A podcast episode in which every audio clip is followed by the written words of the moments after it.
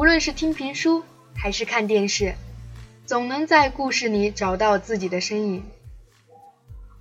小新是个文艺少女，她就像漫画里走出来的女主角，善良大方。和小新在一起的时候，我会自卑，也能成长，日子过得很充实。我和小新是高一时的同班同学，我们结缘于学校的广播站。那时的广播站每个礼拜都会在学校聚音亭开一个总结会议。我和小新总爱绕过教学楼，从长廊的另一头来到这一头的聚音亭。距离我们高考结束已经有两年了，我们也有两年没有见面了，一年最多也就十来通电话吧。十九岁生日那年，小新寄来一本刘同的书作为我的生日礼物，《你的孤独虽败犹荣》。那一刻，我快感动哭了，因为之前在电话里，我总是抱怨学校这里不好，那儿不习惯的。我知道，那是因为身边少了一个可以依靠的好闺蜜，也可能是因为太过于投入小说的写作，看完书后一直紧张的心情有了一种释怀的感觉。今年刘通的书向着光亮那方出版了。在书里，我总是不由自主地给自己定位：傻表叔的智商加刘同的幼稚等同于我；傻表叔的大度加刘同的聪明等同于小新；小白的颓废加刘同的胆怯等同于我；忍者神龟的坚持加刘同的志气等同于小新；豆芽的自卑加刘同的自以为是等同于我；豆芽的责任心加刘同的念旧。等同于小新。我的想法总是很幼稚，他总能看透我的心思，像大姐姐一样对我好，给我依靠。现在的我和高中一样，遇到难题第一个想到的总是小新。越长大越害怕问小新问题。小新如同天上的星星，闪着光亮，而我到现在还在借用他的光亮徒步前行。如果他知道了我一直不曾发光，是不是不愿意和我做朋友了呢？一天晚上在寝室玩德国心脏，我抽到了大冒险，给自己最好的同性朋友打电话说：“我喜欢你很久了，我们交往吧。”拿出手机，情不自禁地拨出了小新的电话。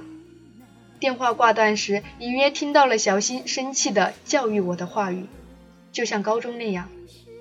当时没怎么在意，回想起来，我还欠他一个道歉，只是不知道用何种方式表达，拖到了现在也没有说出那三个字。对于交好的朋友，如果他骂我，我就听着；如果他不说话，我就静静的在他左右。对于小新，我实在是手足无措，虽然他懂我，我也不能一直不懂事吧。可是，真的不知道该如何行事。小新是个很好的女孩，是我生命里的一道光。在她娇小的身躯下，藏着一颗令所有人折服的心。我不知道下一次我们见面会在什么时候，希望那个时候的小新已经得到了属于自己的幸福，变成了自己理想中的样子。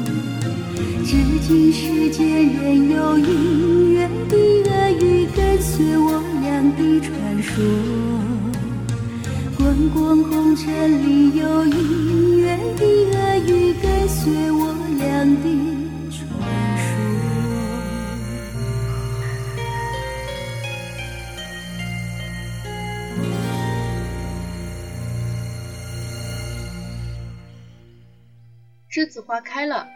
香遍世界的各个角落，我们都走了，校园会不会感到落寞？一本书，一段情，一个字，一世缘。我在学习这本书中和你相遇相知，我在字里行间与你共话共识。愿我们都能到达我们想去的地方，来年栀子花开，我还会想和你们在一起。我是严雪，在寂寞乡有声电台，祝高考后的你玩得开心，闹得愉快。爱随着风变成牵挂，绝情水满天，是非路阡陌，莽荒中惦念，情与劫是否在东方？飘来自喧嚣，墨色如冰杯。怎说千古纠缠已成沙？地老天荒，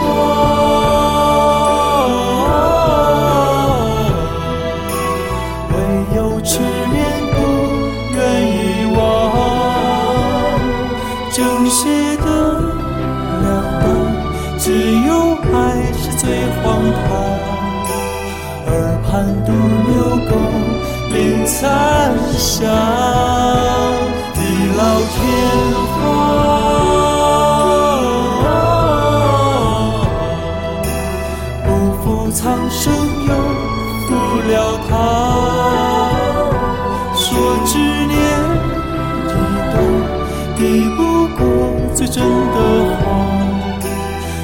在咫尺何处天涯。